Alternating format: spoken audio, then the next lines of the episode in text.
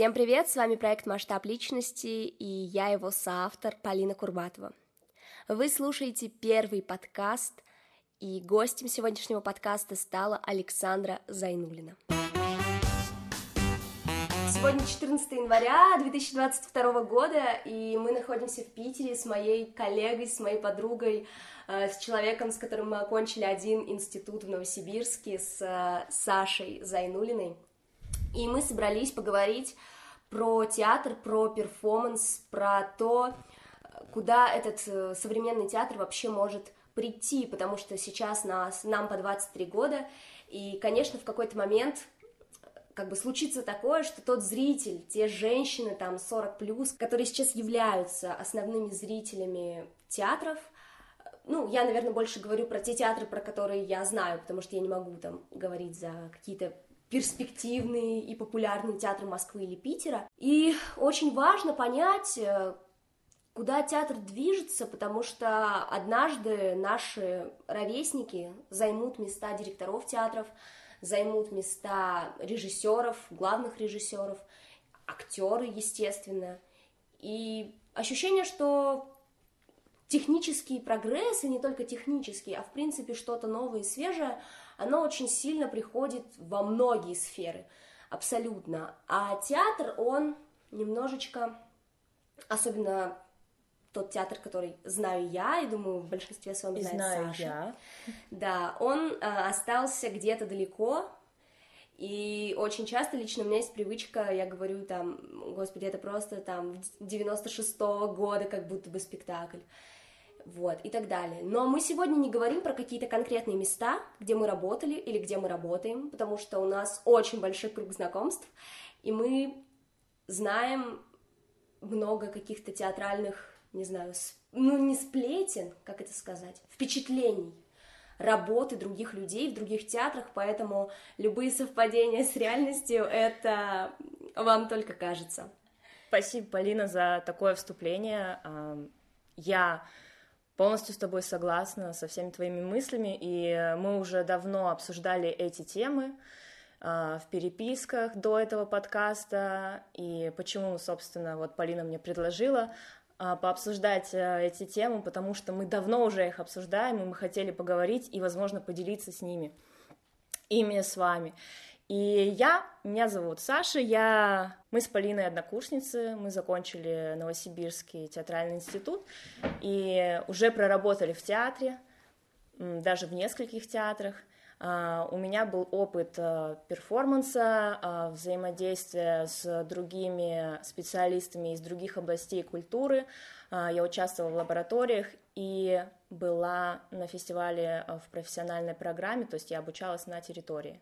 Как-то себя обозвать, что я актриса или я там перформер, я почему-то не хочу, потому что это накладывает какие-то на меня обязательства, что я там должна что-то, но я нахожусь в искусстве, пока, возможно, я отсюда уйду, а, и на самом деле у меня нет такого конкретного определения. Саш, знаешь, что первое хочу спросить у тебя? Вот вообще, какие возможности тебе дала наша профессия? Все-таки ты считаешь, что это плюс или минус? Я считаю, что это определенно плюс, и я никогда, никогда просто не жалела, что я получила эту специальность, потому что вот у нас в институте наши преподаватели дали нам очень много э, каких-то вот скиллов, которые нужны не только в профессии, но и в каких-то других сферах могут пригодиться. Я вот, допустим, я работала в театрах, я работала в двух театрах, а также я попробовала себя э, на поприще, на поприще перформанса. И в продажах. Это mm-hmm. две совершенно разные вещи, и тем не менее, когда я проходила, допустим, с HR собеседование, а там мощно было HR, я поняла, что, во-первых, я хорошо прохожу собеседование, э, и у меня совершенно нет опыта в продажах, и я это делаю только потому, что мне объяснил мой мастер, как разбирать, и я там поняла, ага, это план второй, это первый, и поэтому я сейчас вот отвечу так, и мне как бы потом вот такой вопрос дадут, и я на него отвечу так, и я могу считывать ее эмоции. А ты сталкивалась с таким, что когда ты говорила я актриса, угу. допустим, люди сразу немножко по-другому начинали к тебе относиться. Да, да, да. А, я сталкивалась с двумя такими полярными взглядами на эту профессию. То есть сначала, если ты говоришь, что ты актриса, я вообще не люблю говорить, что я актриса, потому что люди сразу меняются. А, одни люди, и их большинство, они воспринимают это как такое облачко, что тебе сказали, что ты такой облачный, такие, а, ты актриса, ну тогда вот, а, все понятно, ты такая, типа, а, привлекательная, ты такая обаятельная и так далее. А есть люди, которые, а, ну ты актриса, ну это что-то с такой далекой планеты, непонятное. А, и, собственно, это момент начала того, когда начинается непонимание. То есть до этого ты был человеком, с которым человек общался, а после этого ты стал каким-то другим, и, и уже у вас как-то меньше точек соприкосновения, поэтому я не люблю говорить, что я актриса.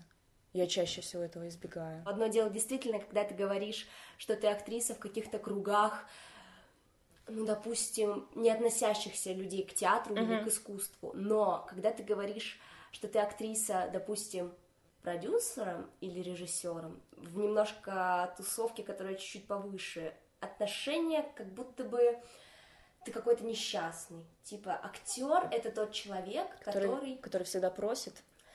Да, который всегда просит. Если это театральный актер, это человек, который получает свои 20 тысяч рублей, живет в нищете и репетирует в пыльных кулисах. Вот.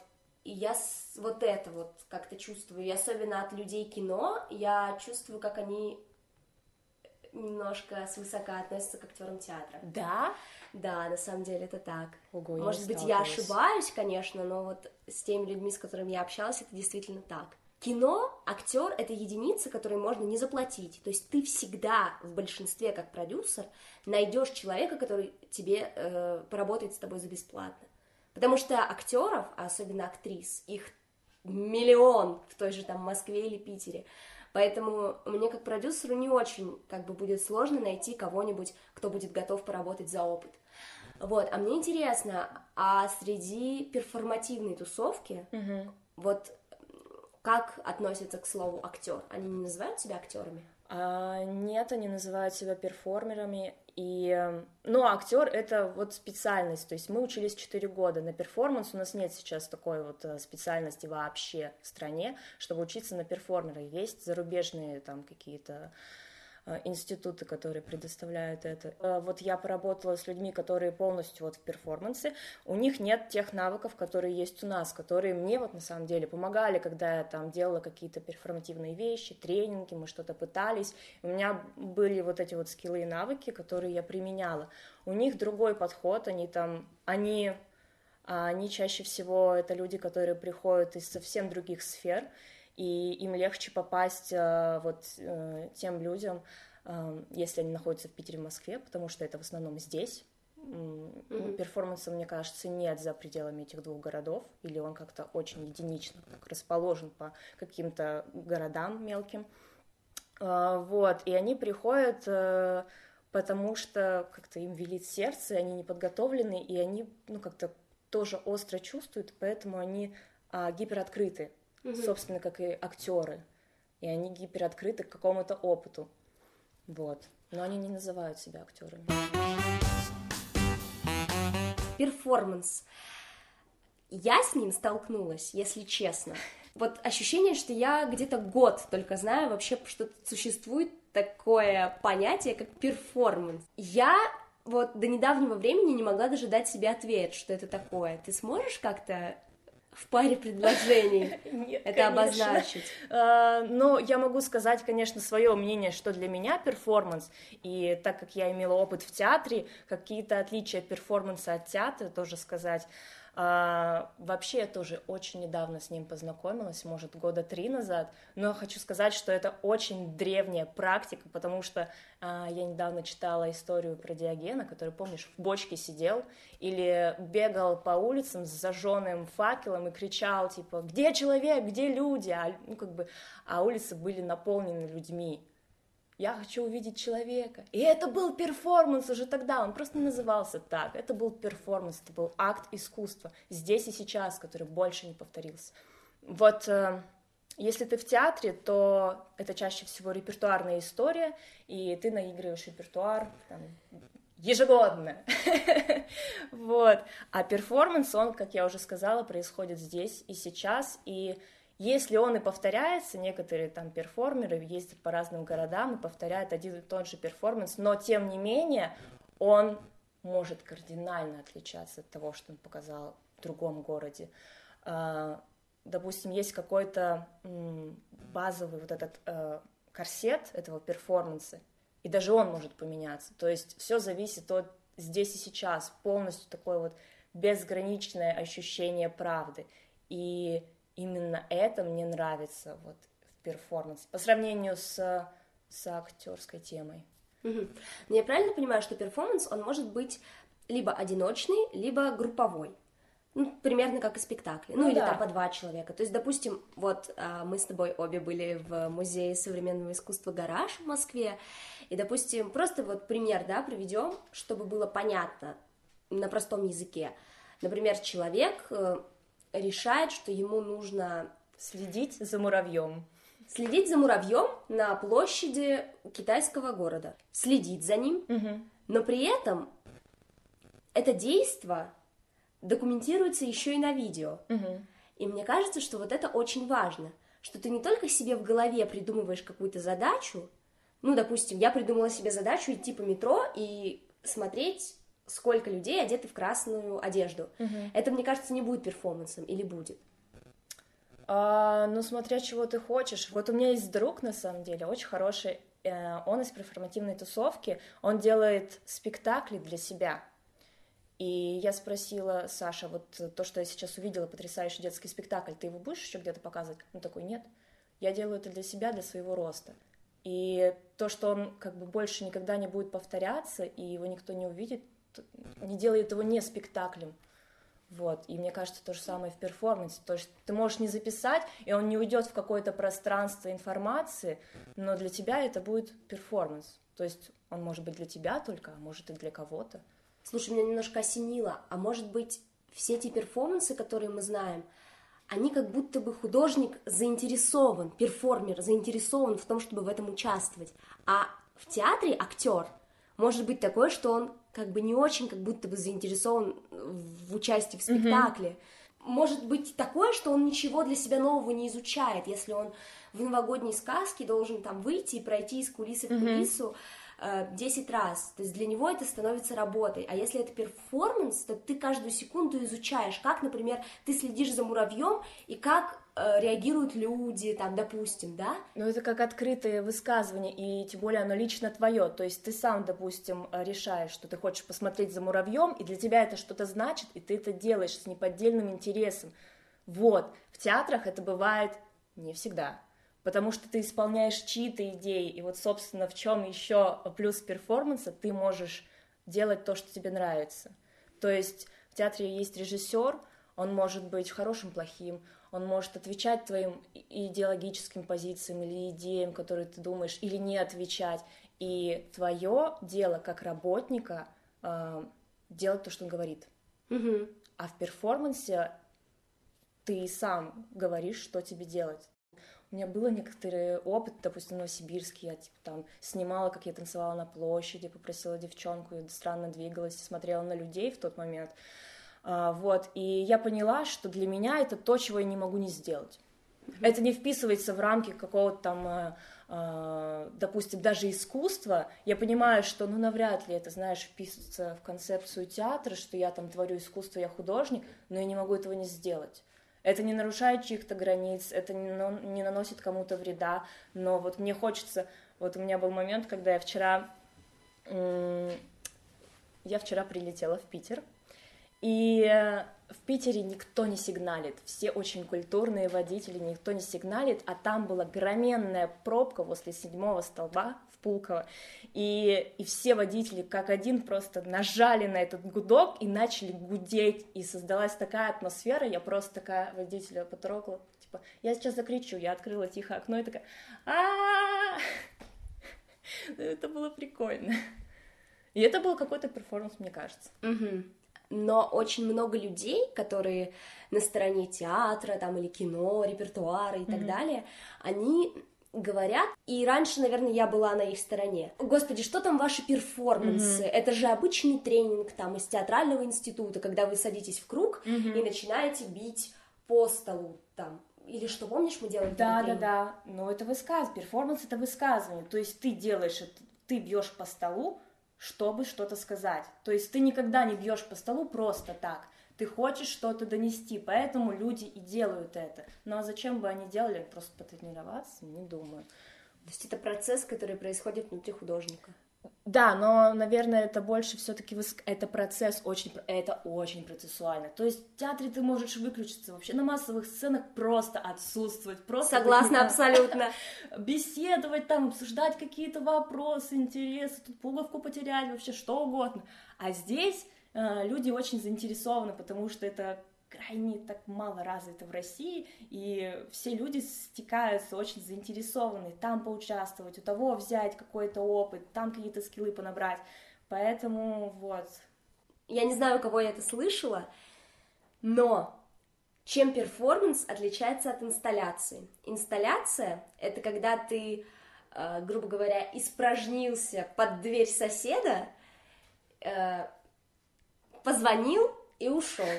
А перформанс — это когда ты позвонил в дверь, сосед вышел, ты испражнился и ушел. Вот это перформанс. Нет, нет, я хочу, наверное, дополнить. А перформанс — это то, как ты позвонил в дверь, сосед открыл э, то есть эту дверь, а ты начал испражняться. Все, дальше пустота.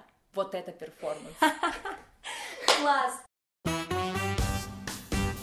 Как ты считаешь, находясь и внутри театра как э, творческая единица, и как э, наблюдатель со стороны, да, разных наших коллег, наших друзей, знакомых, артист, который попадает в репертуарный театр, есть ли такая тенденция к уходу, к уходу мотивации? угу. к развитию собственному. Э, мне кажется, репертуарный театр, репертуарному театру рознь, и где-то это может быть какая-то неземная мотивация, когда тебя режиссер мотивирует, или труппа мотивирует, или ты сам попад... ну, попадаешь в такое место, куда ты вечно хотел туда попасть, и оно тебя мотивирует. А, но в большинстве своем это как раз такие вот ну, для меня. Просто у меня сложилось такое впечатление, я набрала такое впечатление от своих знакомых, коллег и друзей, что это такие небольшие болотца, и даже если театр на самом деле крутой и хороший, то мотивация какого-то развития вне театра, допустим, каких-то там пополнения своих, своего багажа тренингами или еще чем-то, она попадает. То есть, на самом деле у нас такое обнищание э, случилось, когда мы поступили в театральный, то есть у нас жизнь замкнулась на театральном, все, все остальное исчезло. То есть у кого были какие-то там э, хобби и так далее, даже отношения, они просто исчезли, потому что театр — это очень костная такая структура, которая забирает на себя все силы, все ресурсы, ты просто уходишь туда с головой. И театральный институт это было начало, как бы вот мы его закончили а, и пришли в театр, а там то же самое. Слушай, а вот еще немножко про институт. Я при всей своей любви, если это слушают наши мастера, любые наши педагоги и мастера. Всем, конечно, привет. Привет, но вряд ли слушайте, не знаю.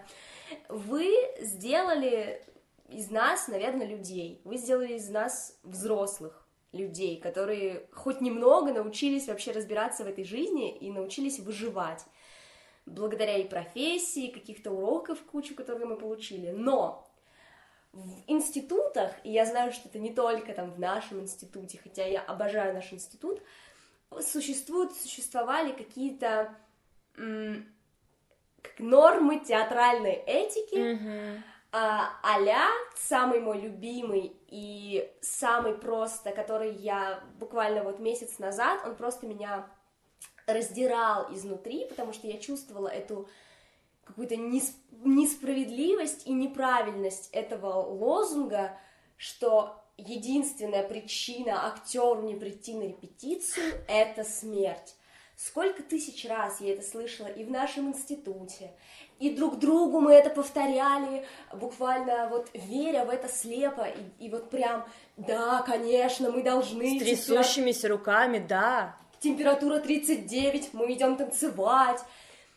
Но я просто поняла, что если ты будешь жить так, находясь в театре, просто тебя хватит год, может быть, тебя хватит, два года тебя хватит. Но просто потом ты не раб на плантации, ты не крепостной крестьянин.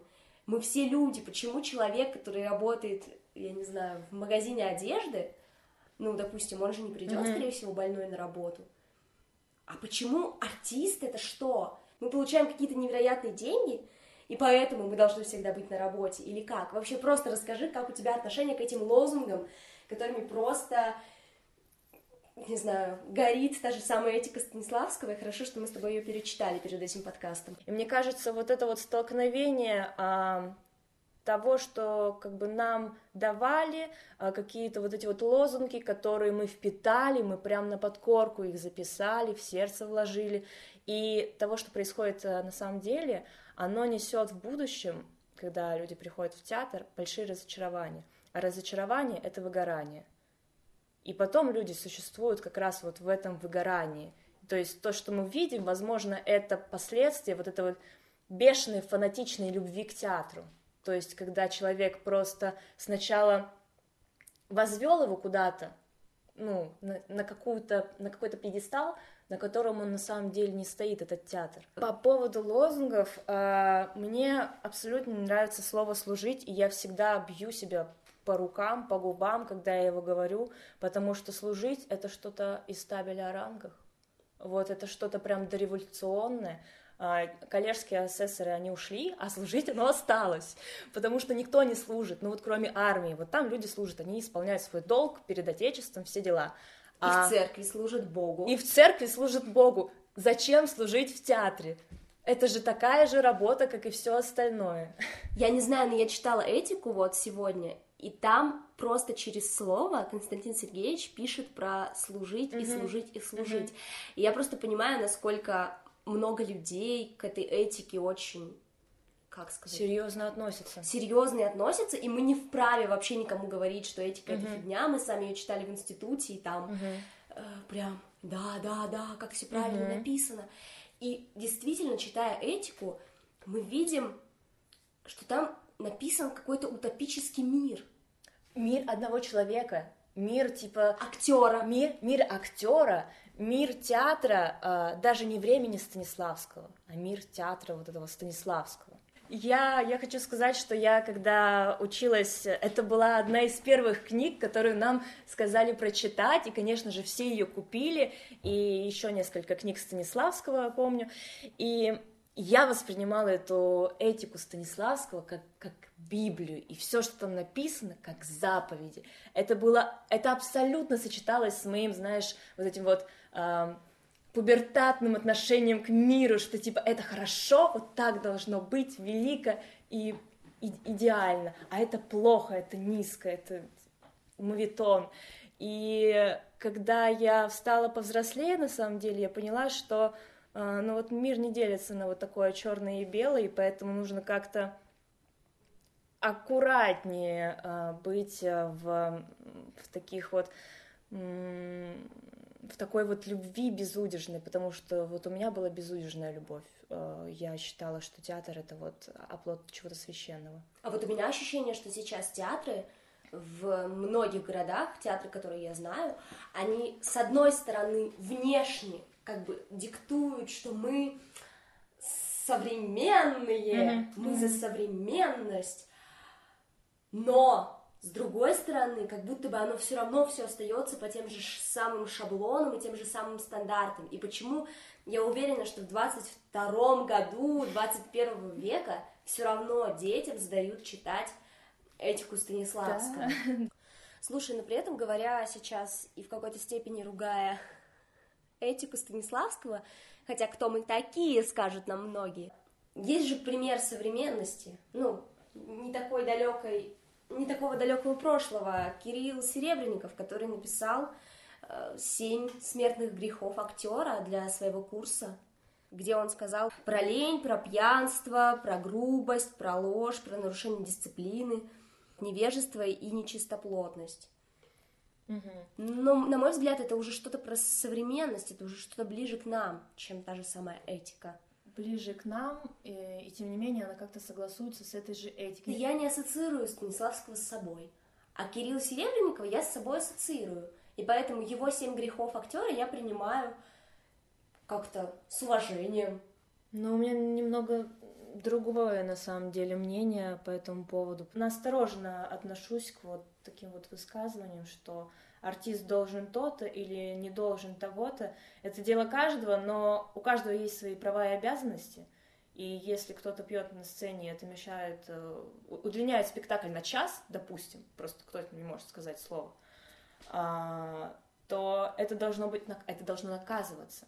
Если это будет наказываться, то не будет необходимости писать этого, потому что это не наказывается. Почему актеры пьют? Почему актеры, не знаю, там опаздывают на репетиции? Почему, почему еще много чего? Потому что на все закрываются глаза. Театр это такое место, где каждый дает поблажки другому. То есть это может быть э, э, директор, который закрывает глаза на пьянство главного актера в его театре, или это могут быть актеры, которые закрывают глаза на то, что им не досчитывают какие-то деньги в заработной плате. И вот эти вот, знаешь, э, созависимые отношения, мы делаем поблажки друг другу, они, они разлагают еще больше. И у театра нет какой-то корпоративной этики. Мне кажется, у каждого театра, ну, как-то должна быть, что ли, вот это вот, которая лично его, корпоративная этика, чего они придерживаются, чего они хотят, а, вот чтобы они, когда к ним приходил актер, они сказали, вот мы такой-то театр, мы придерживаемся этого, мы хотим, чтобы было вот так вот, и несем вот это, типа, нашим зрителям. Когда ты приходишь в театр, ты просто смотришь на спектакли бегло, и там тебе говорят, что ты будешь получать около того, и все, и, и, и все, ты больше ничего не знаешь. Мне кажется, это две разных, кстати, позиции. Когда ты внутри себя, как и мы с тобой раньше, служить театру, mm-hmm. ты можешь опираться на этику Станиславского, на mm-hmm. этику Серебренникова. А когда для тебя театр — это работа твоя, ты понимаешь, что у тебя действительно существуют какие-то художественные и административные обязанности в этом театре. Mm-hmm действительно, и это уже относится к штрафам и так далее. Этика, она больше на нашей вере на какой-то, да, то есть вера в то, что я, когда надеваю парик, я как будто бы... Там так написано, я тебе я знаю, я знаю. Что ты надеваешь парик, и для тебя это священный ритуал. И ты вот как действительно как в церкви.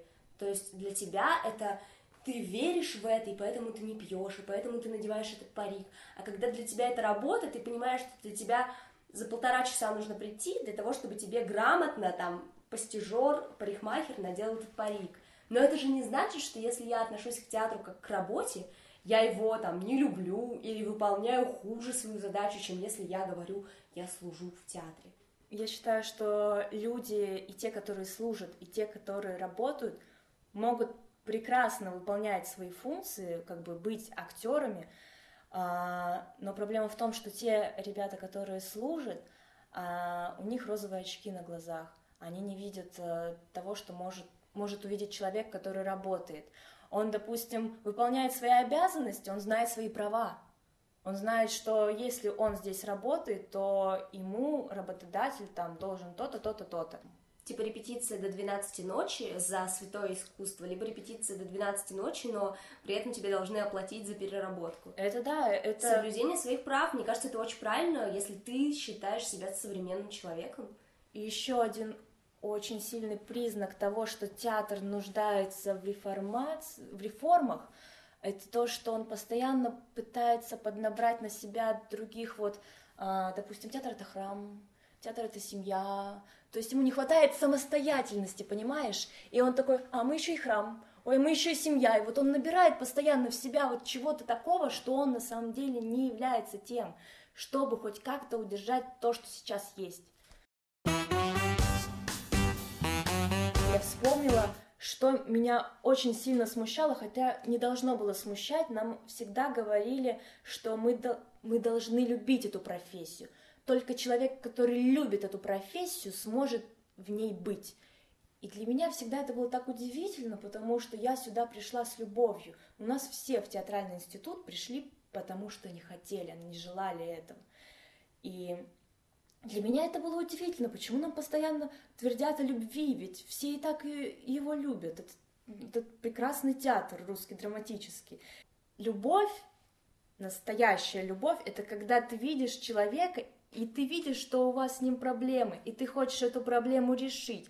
А когда люди говорят про какую-то великую любовь, про какую-то слепую любовь, то это, это любовь с закрытыми глазами. То есть ты не видишь все целиком, ты прощаешь то, что прощать нельзя, ты идешь на какие-то уступки, которые просто иногда унижают тебя или унижают твою позицию, твои мысли.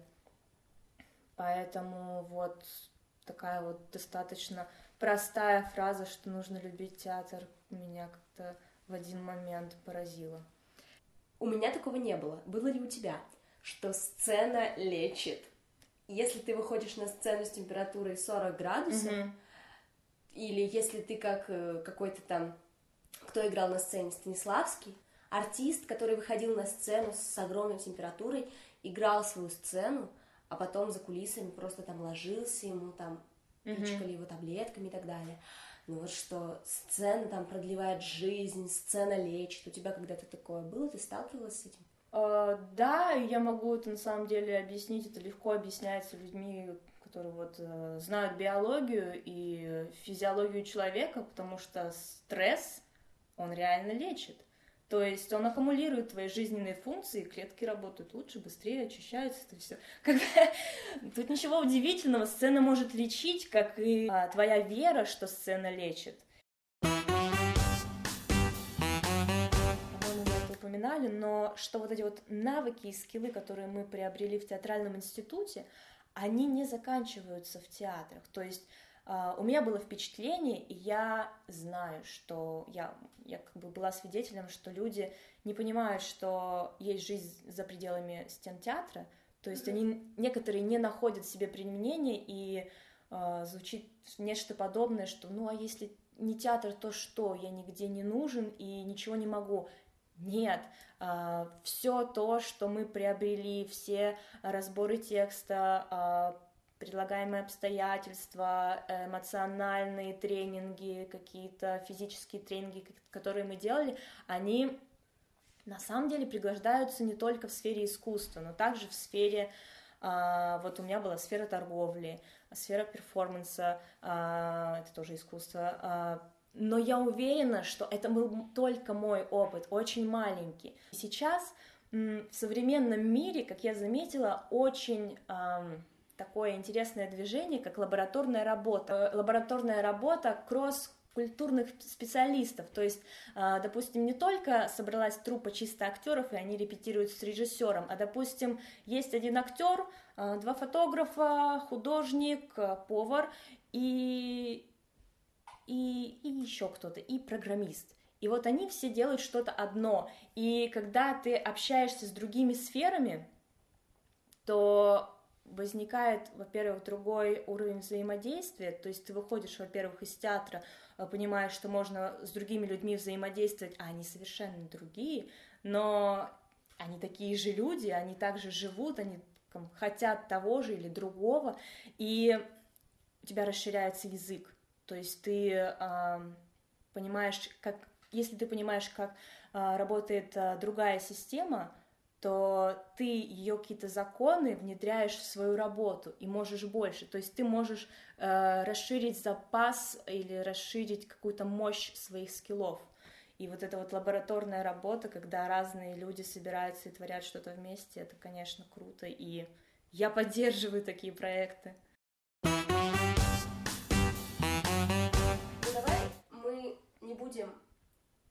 Голословными, просто так mm-hmm. поговорили, а дадим все-таки какое-то практическое применение или какие-то практические наводки, так или иначе мы с тобой люди, которые куда-то ездили, да, mm-hmm. чем-то интересуются, что-то смотрят.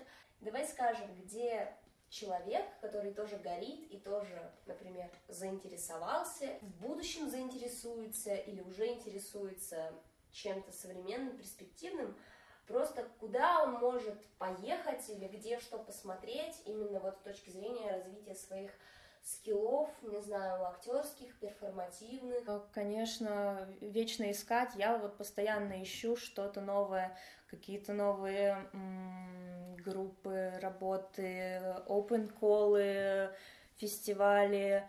Но в первую очередь, э, наверное, нужно почекать фестивали российские или, возможно, международные. Вот, например, недавно я скидывала э, ребятам, я вообще очень необщительный человек, я скидывала ребятам, нашла кого-то у себя в друзьях из э, института, который еще учится, и скинула им нет, вот фестиваль нет. В Москве. Да, и они приглашали к себе студентов из провинции, чтобы они приняли участие и посмотрели то, что они привезли. Я, я прям я, я так воодушевилась, я, конечно, эту, этой историей поделилась э, вот э, с теми, которые сейчас учатся.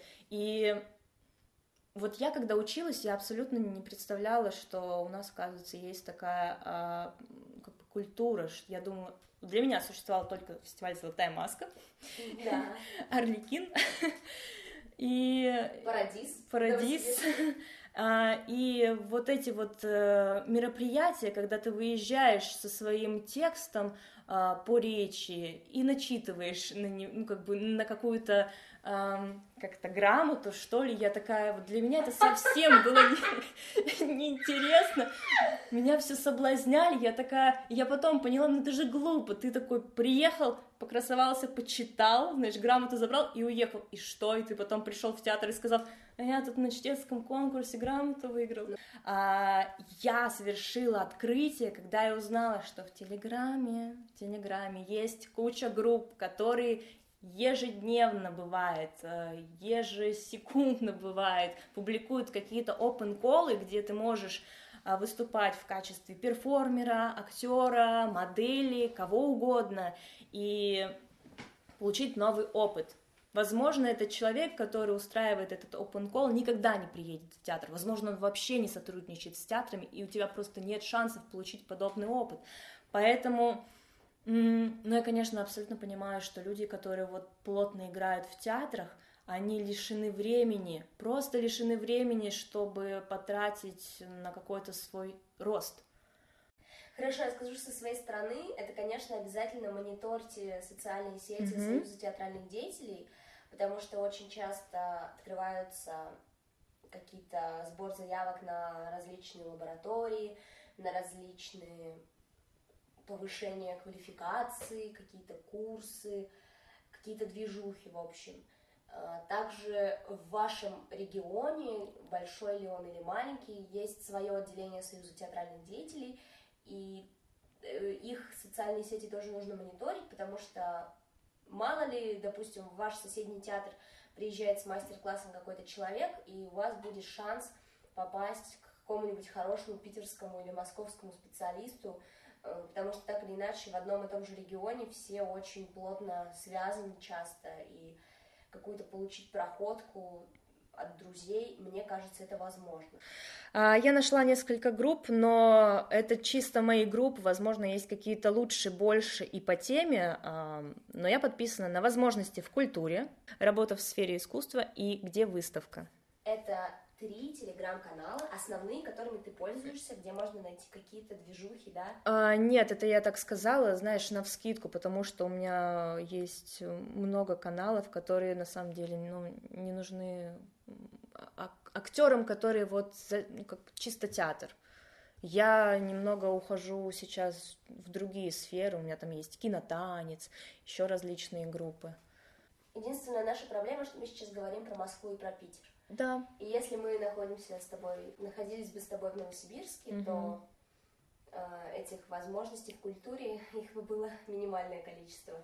А если в, в каком-нибудь еще более мелком городе, то этих возможностей практически нет. Я надеюсь, что руководство театров заинтересовано в том, чтобы их актеры развивались. Мы постарались обсудить сегодня какие-то темы, которые нас очень волнуют, и мы считаем, что не нужно оставаться равнодушными можно говорить, если есть такая возможность. Что бы ты пожелала людям, которые сейчас находятся в театре и просто боятся, например, из него выпорхнуть, уйти, э, по причине того, что, допустим, они себя не найдут или не будет денег, и как бы если ты уже актер, то ты должен в этой профессии и реализовываться. Я, наверное, пожелаю любви к себе, потому что если даже как бы вы понимаете, что это место вас не удовлетворяет, вы хотите из него уйти, но сейчас как, почему-то не можете, то это не страшно, все впереди, э, любая возможность может вас оттуда выцепить, и вы как-то, знаете, вдруг разовьетесь, возможно, а может это будет поступательное движение, поэтому просто никогда не опускайте руки, это самое главное. Долой стагнацию. Всем большое спасибо за прослушивание. Спасибо До большое. Свидания.